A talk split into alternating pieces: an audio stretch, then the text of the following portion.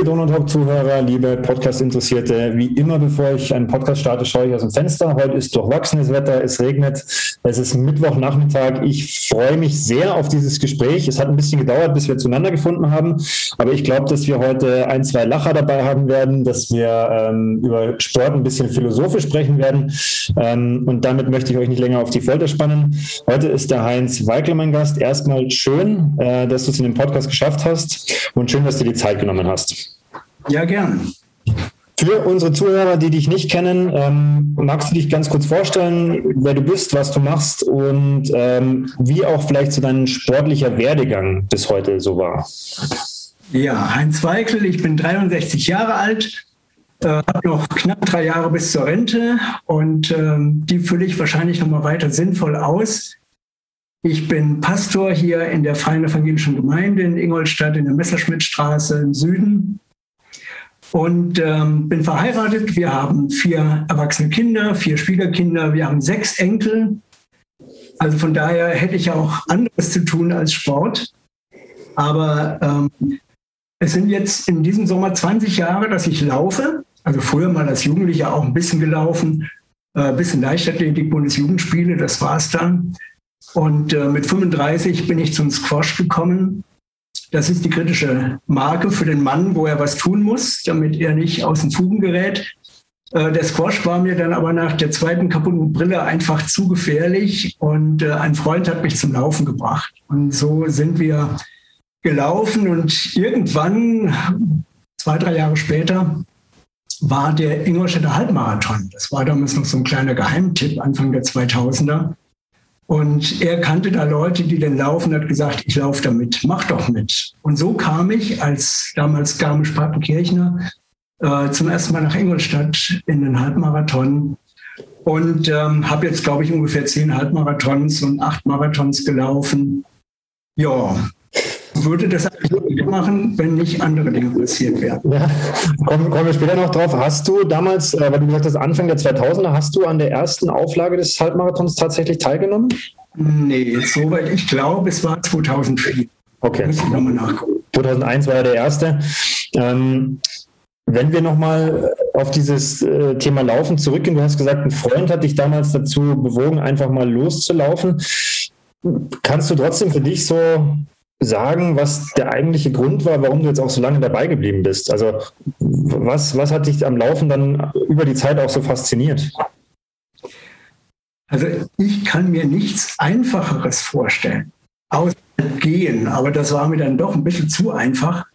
Ähm, man kauft sich gescheite Laufschuhe und zieht die an und hat irgendein Outfit, äh, was dann auch immer ein bisschen besser wird, aber letztlich egal bei welchem Wetter, egal ähm, bei welcher Laune. Ähm, man hat ein paar Minuten, eine halbe Stunde, eine Stunde.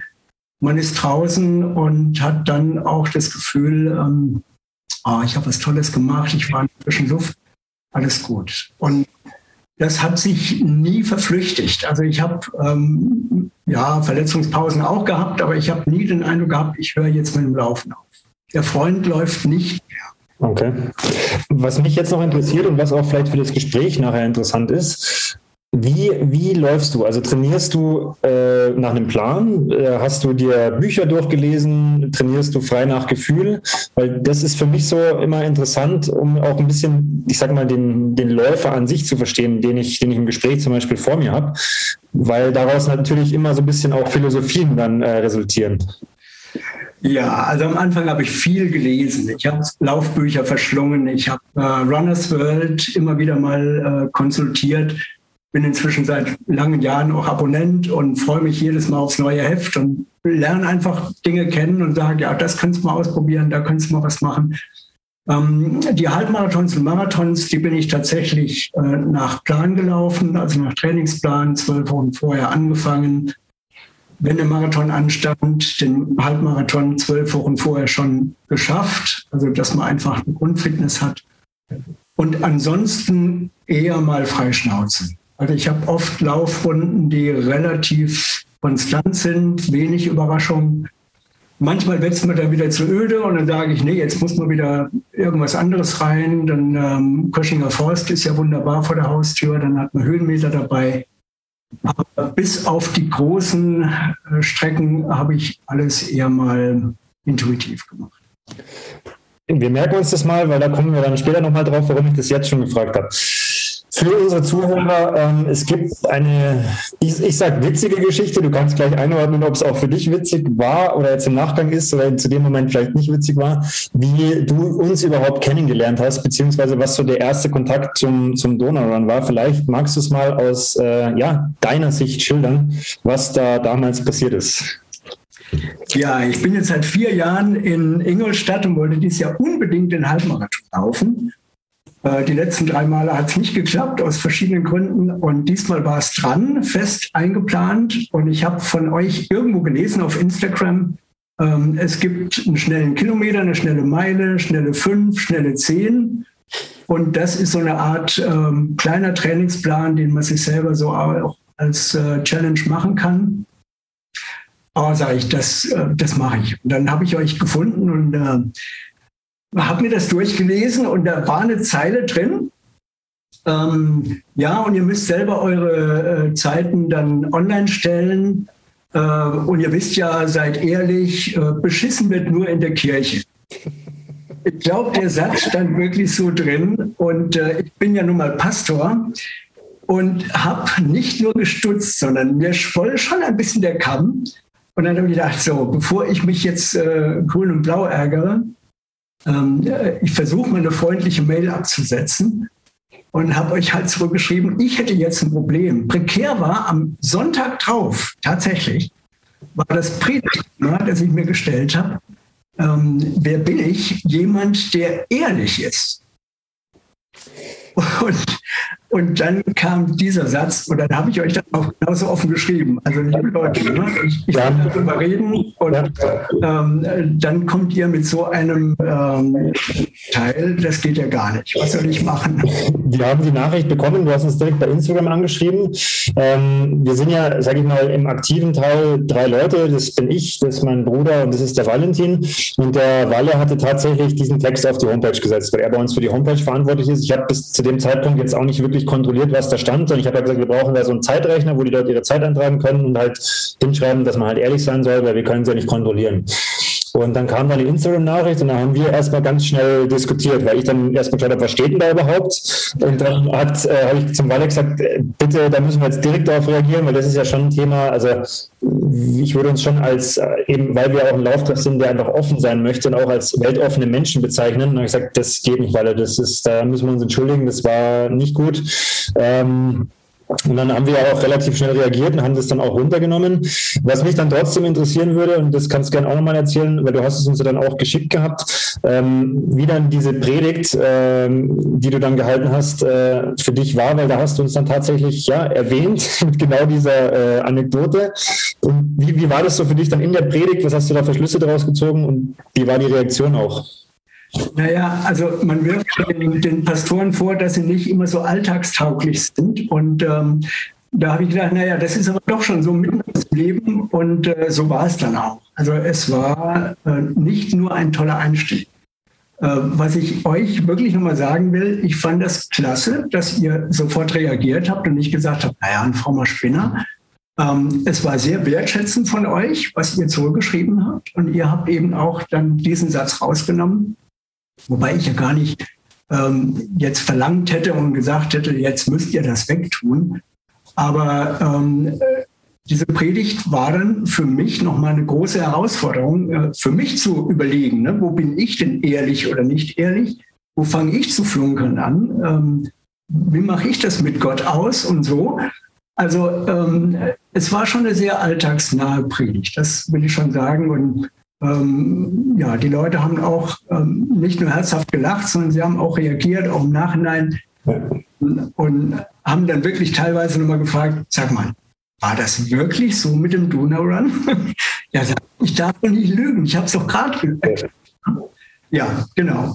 Das ist ja das Schöne, was du gerade sagst. Ich meine, ähm, wir haben uns bemüht, da wirklich auch adäquat zu reagieren und haben dann, die, ich weiß nicht, ob es Samstag oder Sonntag war, äh, da relativ schnell auch uns intensiv zu dritt dann ausgetauscht, weil ich denke, man, man darf immer mal einen Fehler machen, aber man darf dann auch gerne in der Lage sein, den zu korrigieren. Und das war halt tatsächlich sowas, wo auch dann der Walle im Nachgang gesagt hat, ja, da hat er einfach tatsächlich nicht drüber nachgedacht. Das war einfach flapsig dahergeschrieben. Und das ist ja auch gut, wenn man, wenn man dann an einer gewissen Stelle immer mal wieder Feedback von außen bekommt. Und an der Stelle, denke ich, war es auf jeden Fall angebracht. Ähm, ich habe mir im Nachgang die, die Predigt angeschaut, die, die war eine Zeit lang ja äh, online zu finden. Und es war tatsächlich so, dass das zu einigen Lachern geführt hat. Ähm, aber ich fand es ich fand's sehr schön, weil, wie du sagst, ist halt einfach, ähm, ja, das ist äh, was, was uns passiert ist. Und für die Zukunft haben wir natürlich daraus gelernt, sagen, das passiert uns nicht nochmal. Beim nächsten Mal checken wir die Texte einfach äh, nochmal mit einem zweiten Auge gegen. Das war so der erste Kontakt, den wir hatten. Und dann ähm, hat es ein bisschen gedauert. Und dann habe ich dir eine Mail geschrieben, als wir die schnelle Meile gemacht haben. Und zwar habe ich die, die Excel-Listen dann immer gemacht oder die Auswertung der Zeiten, die eingereicht worden sind. Und da habe ich deinen Namen gesehen. Und da war 15,50 gestanden. Und da habe ich mir gedacht, naja, gut, für eine Meile, vielleicht hat er sich irgendwie vertippt oder keine Ahnung, weil wir hatten ein paar Mal einfach Fehler in den Listen. Da habe ich den Leuten immer noch mal geschrieben, sei, was war deine Zeit, dass wir es korrigieren können. Und dann kam relativ zeitnah von dir eine, eine Antwort zurück. Und deswegen habe ich auch gesagt, hey, ich möchte mit dir sprechen. Vielleicht kannst du den Zuhörern einfach mal erzählen, was hast du dir gedacht, als du die Mail bekommen hast? Und was war denn deine Antwort? Ja, also der schnelle Kilometer war um die 4,30. Weiß ich auch gar nicht mehr genau die Sekunde, aber da war ich ganz zufrieden mit mir. Habe ich gedacht, ja, gute Frühform. Ähm, ich meine, ich bin immer so schnell wie vor zehn Jahren, aber ist ja auch nicht schlimm. Ähm, und habe dann gedacht, ja, das geht jetzt gut weiter. Ich komme in den ähm, Flow rein für den Halbmarathon, das wird gut. Und musste aber Ende Februar zum Doc, weil ich eine weiche Leiste hatte, was auch immer, also immer wieder Leistenschmerzen. Und ähm, er hat mir dann gesagt, ähm, ja, ähm, also Lewandowski würde man operieren, hat man ja auch operiert an der Leiste, aber wenn Sie das Niveau nicht bringen, ähm, dann lassen wir das mal mit der OP und ähm, äh, hat mir ein Vierteljahr Laufpause verordnet. Das war, wann war das? 23. Februar. Okay, das heißt, das war vor der Meile? Das war kurz vor der Meile. Und dann stand ich vor dem Dilemma, so, ähm, also den Doc nehme ich ernst, äh, ich halte mich da dran, aber gerne auch äh, den Halbmarathon irgendwie noch schaffen. Und wenn ich ihn walken müsste. Dann habe ich die Meile geworkt, wie es halt so ging. Ähm, walken durfte ich. Also das war überhaupt keine Frage. Ähm, nur halt nicht immer mit dem Stampfen, mit dem, mit dem Aufprall, das wäre zu viel gewesen. Ja, und dann habe ich die Meile eben gegangen, so gut es ging. Und ähm, dann habe ich weitergemacht mit den, der, der Fünfer, der klappte nicht äh, aus terminlichen Gründen und habe dann mal versucht, 15 zu machen, über die 10, 15, ähm, ob das mit dem Morgen wird. Und da fing die Leiste an zu motzen. Und dann habe ich gesagt, okay, also das wird nichts mit dem Halbmarathon, auch nicht mit Morgen. Musst du dich halt zurücknehmen, das hilft nichts. Verletzung ist Verletzung, das muss man respektieren. Jetzt gehen wir trotzdem nochmal zur Meile zurück kurz. Ähm, du hättest ja auch da sagen können, naja gut, ich kann jetzt nicht laufen, ähm, das lasse ich jetzt einfach. Warum hast du dich entschieden, dann auch zum Beispiel eine 1550 als Ergebnis einzureichen. Also ich, ich frage da einfach immer auch aus Interesse, was, was war der, der, der Antrieb da zu sagen, nee, ich walk das und ich reiche da auch die 1550 äh, als Ergebnis ein? Also ganz schlicht, ich wollte den halben. Also ich wollte beim, am 8. Mai dabei sein, war ja noch nicht klar, ob es äh, virtuell wird oder ob man starten kann und ich wäre gewalkt. Also das war mein Ziel. Und dann habe ich gedacht, ja, also ich kann natürlich jetzt äh, 59 schreiben oder was, aber es bringt ja nichts. Also ich, das war meine reale Zeit, also trage ich sie ein und wollte auch den Fünfer und den Zehner noch eintragen mit Walken. Und also mir ging es ja nicht darum, jetzt die, die Zeiten zu machen. Ich musste die Zeit eintragen, die es gab. Und das ist auch der Punkt, warum ich gesagt habe, ich möchte mit dir sprechen, weil das ist jetzt so ein, ein ganz interessantes Ding, weil ich sage, oft, wenn man, wenn man sowas erlebt, und das haben wir jetzt auch im Lauf der, der virtuellen Laufserie gesehen, es geht ja für die Leute schon immer darum, möglichst schnell zu sein. Und es, es ist ja auch mein eigener Ansporn, seine eigenen Zeiten irgendwie zu erreichen. Und dann trifft mich ein, ein Beispiel, das kommt dann in meine, in meine Trainerwelt auch, wo jemand sagt, naja, es ist mir gerade egal, ich kann nur gehen, äh, ich kann nicht schnell laufen und ich mache es trotzdem. Da auch nochmal die Frage, was war da für dich der Antrieb und kannst du da so ein Warum für dich auch definieren? also für mich war entscheidend, ich kann immerhin gehen. Ähm, das war das, wo ich äh, vom Arzt die Erlaubnis hatte, dass ich äh, gehen und walken darf. Und dann habe ich gesagt, gut, ähm, dann mache ich für mich eine eigene Challenge. Ähm, ich werde nicht alles schaffen, was ich läuferisch drauf hätte. Aber ich werde jeden Tag versuchen, irgendwie, und wenn es nur mal drei oder fünf Kilometer sind, aber ich werde immer eine Runde drehen und ich will eine Fitness behalten. Also am 23. Mai, am Pfingstsonntag, ist mein Vierteljahr rum. Sehr. Und ähm, ja, spekuliere schon ein bisschen drauf, dass ich vielleicht mit zwei Minuten Walken, zwei Minuten Laufen wieder so ganz, ganz langsam reinkomme. Und dann bin ich gespannt, ob die Leiste, Leiste hält. Ja. Dieses, ähm, ich will nicht klein beigeben, aber der Ehrgeiz soll mich auch nicht zerfressen. So, also da einen, einen Ausgleich zu finden und zu sagen, so, was geht, was wäre übertrieben, ich will auf jeden Fall weitermachen. Jetzt warst du ja auch jemand, der, du hast ja, du bist ja auch schon acht, acht Marathons, hast du gesagt, gelaufen und mehrere Halbmarathons. Jetzt kennst du ja aber auch diesen, sage ich mal, kompetitiven Aspekt äh, des Laufsports. War das, war das jetzt ein leichter Schritt, das zu machen, oder war das dann so, dass du gesagt hast, ja, das hat dich schon auch Energie und Überwindung gekostet, da bewusst diesen Status auch anzuerkennen? Also es hat mich zwischendrin immer wieder geärgert. Also ich wäre ja, nee, muss ich einfach so sagen. Ja, ähm, innerlicher Ärger. Und ähm, ich sage aber auch ganz ehrlich, oft sind Läufe für mich, oder jetzt auch die Runden, einfach Zeiten, wo ich ähm, immer auch schon mal beten kann, ja, einen Plausch mit Gott machen kann. Ich mir auch schon mal diesen Frust hinladen kann und sagen kann, also finde ich jetzt nicht so berauschend. Und ich hatte so nach drei, vier Mal, wo es nicht so gut ging, ähm, irgendwann auch so einen Frieden darin. Ja? Wo ich innerlich gemerkt habe, so, das ist jetzt meine Situation, ich kann sie ja sowieso nicht ändern, ich kann sie höchstens verschlimmern. Verbessern kann ich sie nur, indem ich das annehme und sage, ich tue, was ich darf und kann. Und von dem Moment an war das für mich, ähm, ich habe ja dann Dutzende, oh, bestimmt 100 Leute gesehen, die irgendwo an der Strecke gelaufen sind, äh, auf den Radwegen oder wo auch immer, wo ich gegangen bin die haben mich überholt, sind mir entgegengekommen. Aber dieser, dieser Frust oder Ärger, der war von dem Moment an weg. Und ich habe einfach auch sagen können, ich gönne das den Leuten, die jetzt laufen können. Die wissen, glaube ich, gar nicht, was sie können, dass sie jetzt gerade eben im Moment so toll unterwegs sind. Und du machst überhaupt keine Gedanken drum. Ja? Und wenn du es nicht kannst, dann nimmst du das natürlich viel bewusster wahr, was, was dir jetzt fehlt und was, was die anderen haben. Aber äh, deswegen war es mir auch wichtig, dass ich jetzt nicht ein Vierteljahr äh, durch die Gegend gehe und denke, das hättest du auch haben können oder das solltest du eigentlich auch haben. Und deswegen fand ich das gut, dass dieser Moment auch gekommen ist für mich. Also erstmal möchte ich sagen, es ist äh, sehr schön, dass du das so reflektiert auch für dich, für dich dann umgesetzt bekommen hast, dass du gesagt hast, ab einem gewissen Punkt war es sogar eine, eine Erleichterung.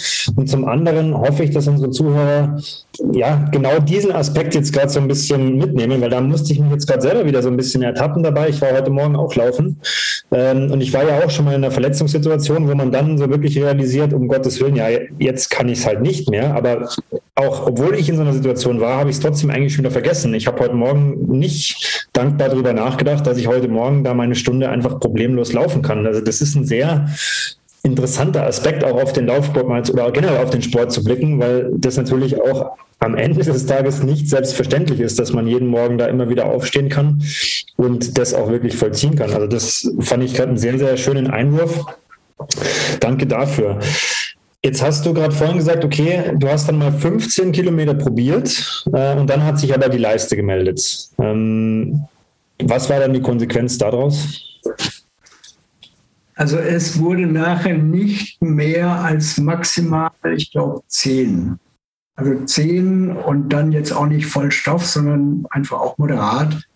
Ähm, also meistens so zehn, elf, auch schon mal kurz unter zehn, aber das waren dann die kürzeren Walks, ähm, wo ich einfach gemerkt habe, das läuft, das passt, das ist gut, ähm, dann bleibe ich fit, dann bleibe ich an der frischen Luft. dementsprechend hast, kann man es ja auch jetzt verraten, hast du dann am ja, Halbmarathon war dann irgendwann virtuell, aber du hast dann da jetzt nicht teilgenommen. Auch da jetzt wieder die Frage, oder ja, schön. Also äh, war Akustik dann. Auch da jetzt wieder die Frage, ähm, man setzt sich ein Ziel und du hast ja vorhin auch gesagt, du wolltest es unbedingt machen. Ähm, wärst du zum Beispiel jetzt virtuell gelaufen, wenn es gegangen wäre? Ja. Okay.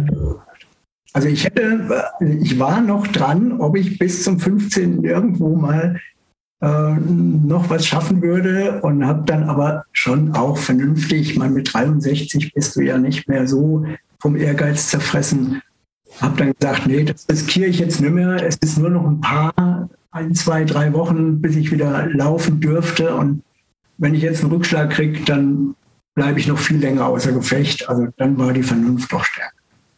Das wäre jetzt meine, meine logische Folgefrage gewesen, wie du dann damit umgegangen bist. Ist es trotzdem so, also ich, ich würde jetzt mal behaupten, du hast jetzt auch in dem Gespräch schon ein, zwei Mal sehr reflektiert über dich und deine Laufgeschichte gesprochen. Ist es dann trotzdem so, dass dann bei dir trotzdem noch irgendwo eine Enttäuschung mitschwingt? Also dass dann trotzdem irgendwo so dieser, sag ich mal, der Sportler so ein bisschen gekitzelt wird und sagt, naja, aber so 100 Prozent, ich nenne es jetzt mal, meinen Frieden damit gemacht, habe ich dann doch nicht. Doch, habe ich. Also ich sage es einfach so. Ja? Ähm, und ich weiß auch nicht, wie lange ich noch laufen kann. Ja, das kann ja irgendwann mal auf Dauer vorbei sein und dann bleibt mir vielleicht in Anführungszeichen nur noch das Walken. Ähm, und dann habe ich jetzt schon mal dafür trainiert. Also ich nehme das nicht als selbstverständlich, dass ich 20 Jahre lang einigermaßen verletzungsfrei durchgekommen bin. Ja, es gab immer mal so, also drei, vier längere Laufpausen äh, Fersensporn äh, zweimal. Aber sonst, äh, bis jetzt auf die Leiste, ging immer alles entweder nur mit Erkältungen durch oder so. Nur, ich weiß nie, wie lange es hält. Und von daher bin ich eher der, der jetzt sagt, ich bin froh für das, was ich kann und mal gucken, wie lange es geht. Mal gucken, wie lange es geht. Du hast jetzt gerade schon gesagt, 23.05. Das finde ich auch immer witzig, dass man dann so, bei mir war es genauso bei der Verletzung, dass man weiß, ab wann man wieder darf. Ähm, du hast gerade gesagt, du möchtest dann im Idealfall mit so Runwalk wieder in, ins Training einsteigen, äh, mit Laufen und Gehen. Ähm, hast du trotzdem jetzt für dich im Kopf so perspektivisch schon wieder ein Ziel, wo du sagst, okay, das motiviert dich, da, da möchtest du drauf schauen oder sagst du eher, ich lasse es so ein bisschen auf mich zukommen? Also es gibt, ich weiß nicht, ob schon Halbmarathon Ingolstadt 2022. 30.04. Den trage ich mir jetzt schon mal in den Kalender ein. Ähm, das wird wahrscheinlich mein nächstes Ziel. Das ist jetzt quasi noch ein Jahr. Ähm, perspektivisch für dich, was, was wünschst du dir persönlich? Also ich nenne es jetzt nicht mal ein reines Laufjahr. Also was, was, was möchtest du für dich da äh, erreichen? Wie ziehst du sowas auf, auch gedanklich? Ab wann steigst du in Training ein? Oder sagst du, ja, in, in meinem Alter mache ich es eher nur nach Spaß? Also wie, wie gehst du dann jetzt so, so ein Ziel, das quasi noch ein Jahr in der Ferne ist, wie gehst du das für dich gedanklich an? Für mich ist wichtig, dass ich immer eine gewisse Grundfitness ähm, behalte. Also ich glaube, mit zehn immer gut durchzukommen, ähm, ist so eine Sache. Ich versuche, den Zehner einmal die Woche zu machen. Das ist sowas, was ich ähm, eigentlich durch alle Jahreszeiten durchhalten will. Gelingt auch nicht immer. Da ist mal eine Woche dabei, wo es halt nicht klappt. Versuche immer so 100 im Monat zu machen. Das ist für mich ähm, einfach auch für mich, dass ich nur mal eine Kontrolle habe, äh, bin ich einigermaßen in meinem Level drin, den ich haben will und werde wahrscheinlich dann Anfang, Mitte, Ende Januar mal die zwölf Wochen angucken und sagen, so, wo stehe ich denn? Die zehn sollte ich drauf haben. Und dann wollen wir mal gucken, dass der Winter einigermaßen mild ist. Das ist ja zum Glück in Ingolstadt relativ gut. Und äh, werde dann langsam steigern. Aber ganz ehrlich, ich bin froh, wenn ich jetzt noch unter zwei Stunden bleibe. Und dann ist das gut.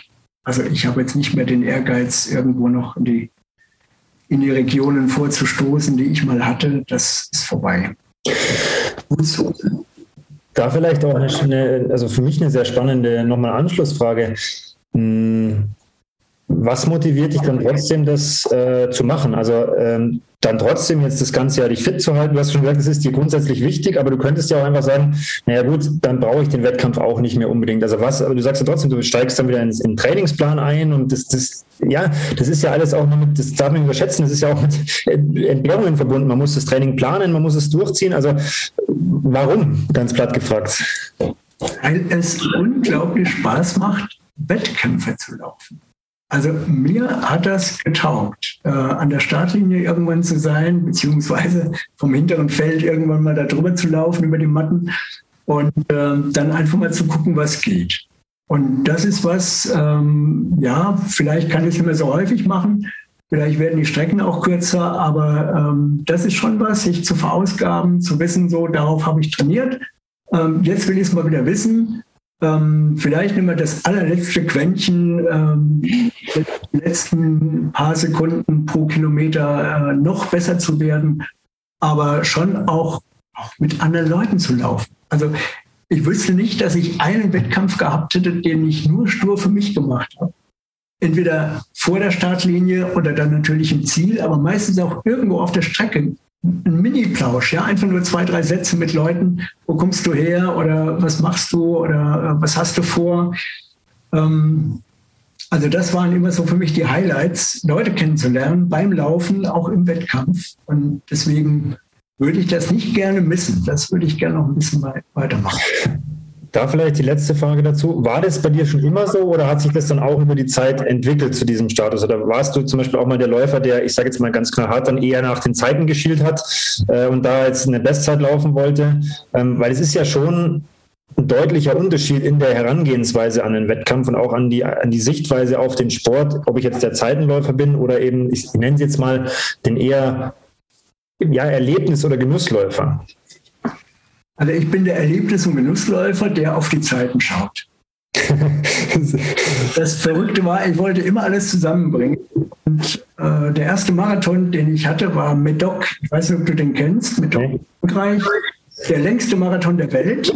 Ähm, so heißt er, weil er 21 Weindegustationen an der Strecke hat. Äh, wo man immer probiert. Wo du immer probieren darfst. Ja, ja, ja. Ähm, also irgendwann äh, hast du nicht mehr die blaue Linie.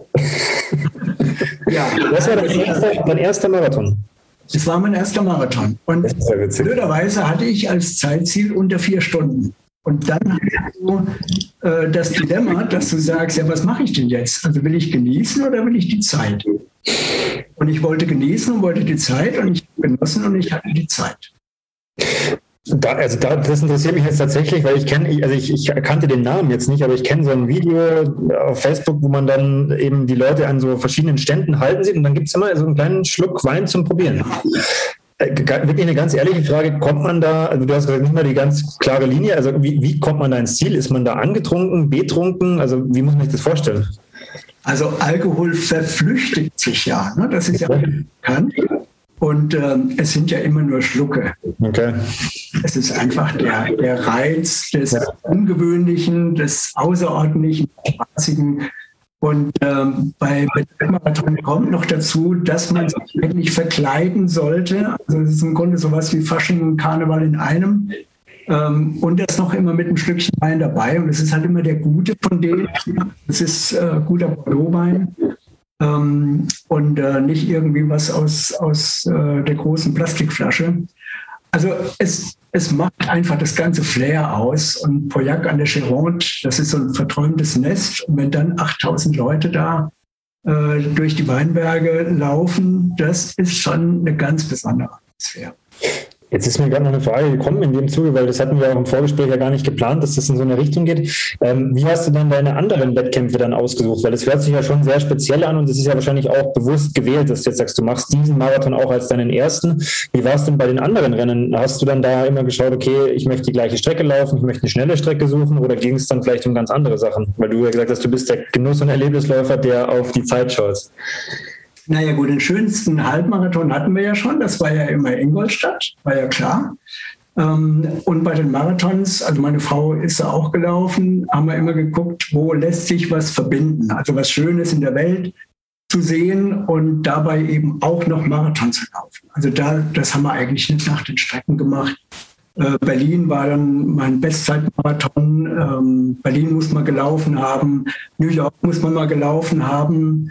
Ähm, in Mallorca, Mallorca war mein zweiter. In Mallorca bin ich einen Kilometer vor dem Ziel zusammengebrochen. Da war okay. zu ehrgeizig. Das war dann nochmal so eine kritische Phase. Ja. Auch weiter. Und da habe ich nochmal sehr deutlich äh, zurück, äh, bin ich nochmal zurückgegangen und habe gesagt, also Ehrgeiz ist, kann man sehr übertreiben. Und dann, dann ist Laufen das nicht wert. So. Das war für mich nochmal wichtig, dass ich da auch geerdet wurde und äh, nicht alles dran setze. Also deswegen ist für mich auch ähm, Ehrgeiz ja oder ambitioniert ja, aber nicht das aller, allerletzte rausholen und dann eben gesundheitlich äh, Schaden nehmen. Das wäre es dann nicht. Ja, und glaube ich so, also New York war das Highlight. Da bin ich fast verletzt an den Start gegangen. Meine Frau hat mich da durchgeschleift, durch die Stunden.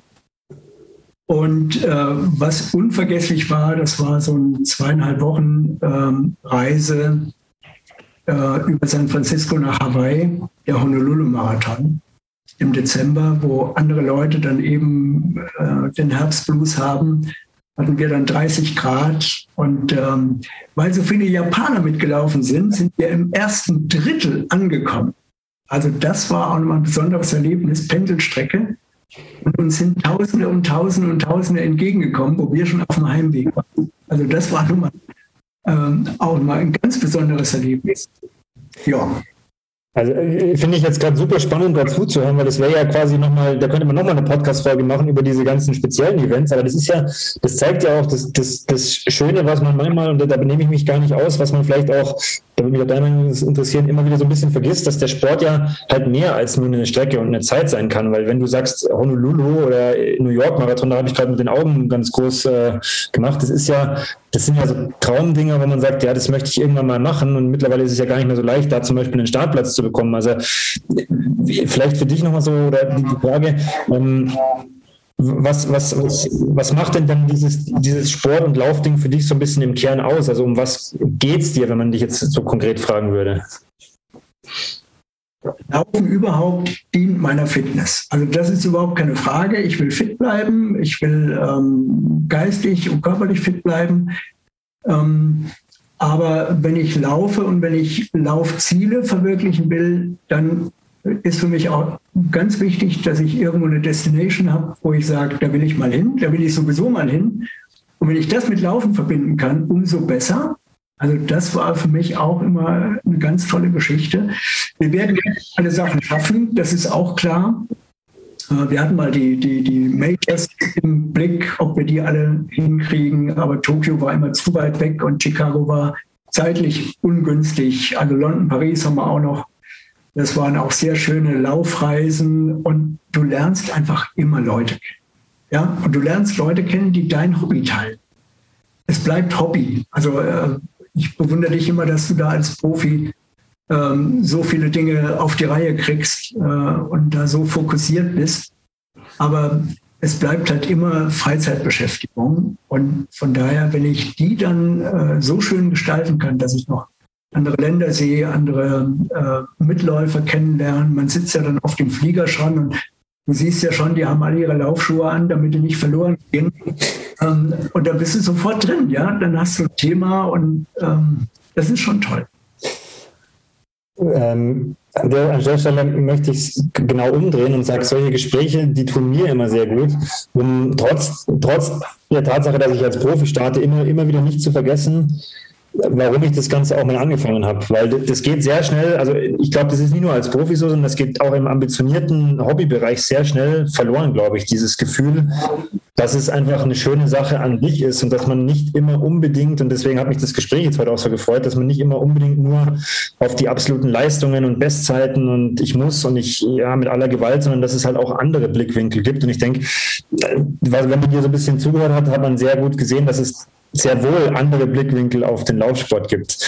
Ähm, Erstmal vielen Dank, dass wir so ein bisschen in, in, in dein Laufleben Einblick bekommen haben. Ähm, ich stelle am Ende des Podcasts, ich weiß nicht, ob du den Podcast kennst und den schon mal gehört hast, immer vier Fragen an, an meine Gäste. Ich bin jetzt sehr gespannt, was du, was du antwortest. Ähm, du kannst auch nichts antworten.